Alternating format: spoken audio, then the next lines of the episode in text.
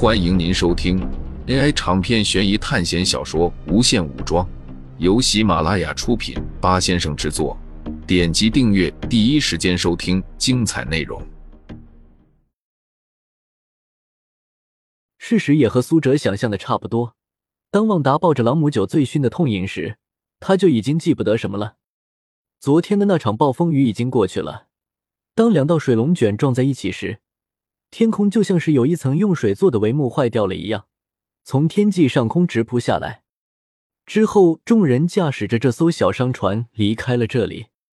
苏哲又让孟凡奇从船舱的下面抱出来了一桶朗姆酒。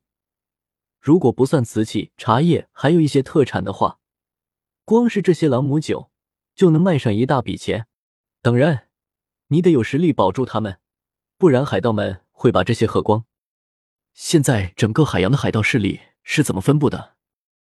苏哲望着醉醺醺的旺达说道：“他既然是一个海盗工会的 C 级海盗，应该比较清楚海上的状况。”旺达晃了晃手中的酒杯，打了一个嗝。海盗的事情，那可就多了。你想到知道那些事情？加勒比海盗的主角是一个叫做杰克斯派洛的海盗。苏哲他们想要利用整个背景故事，当然得从主角下手。你知道一个叫做杰克斯派若的海盗吗？他手下还有一艘船，叫做黑珍珠号。听到苏哲提起杰克船长，还有黑珍珠，他的脸色唰的一下就变了。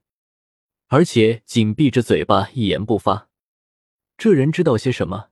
这里不光有苏哲和旺达、孟凡奇，还有陈紫薇，他们都在这里。对于加勒比海盗，苏哲已经了解的很充分了。现在要做的就是将整个电影剧情的世界观和考试世界的世界观融合在一起。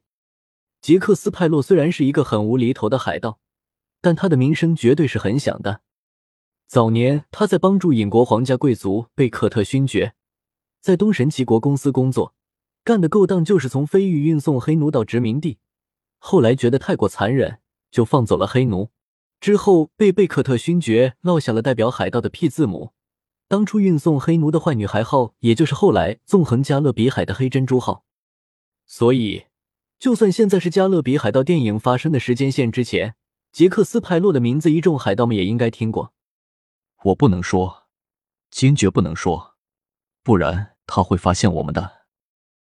旺达脸色古怪，用一种近乎暗喻的形式告诉了苏哲：“戴维·琼斯。”旺达怎么也不愿意说出来的名字，就是戴维·琼斯，北海海盗王，飞翔的荷兰人号的船长，被海女神诅咒的怪物。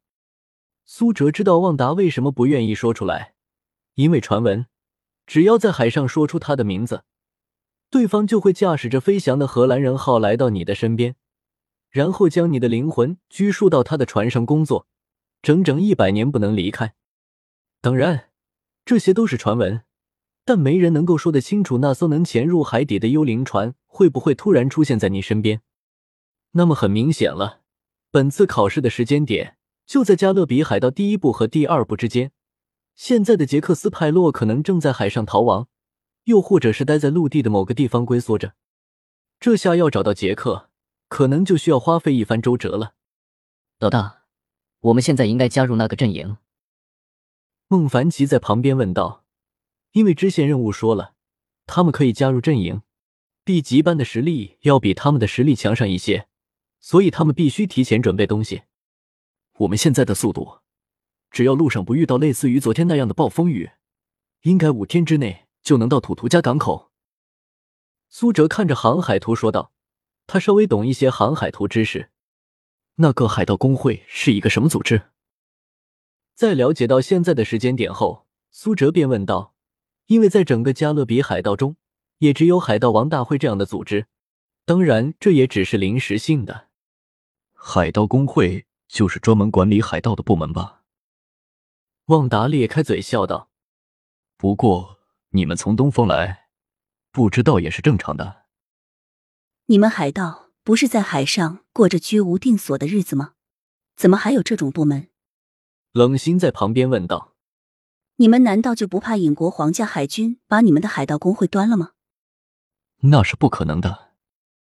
旺达笑道：“他心里现在十分清楚，想要活下来，就要满足这些人的需要。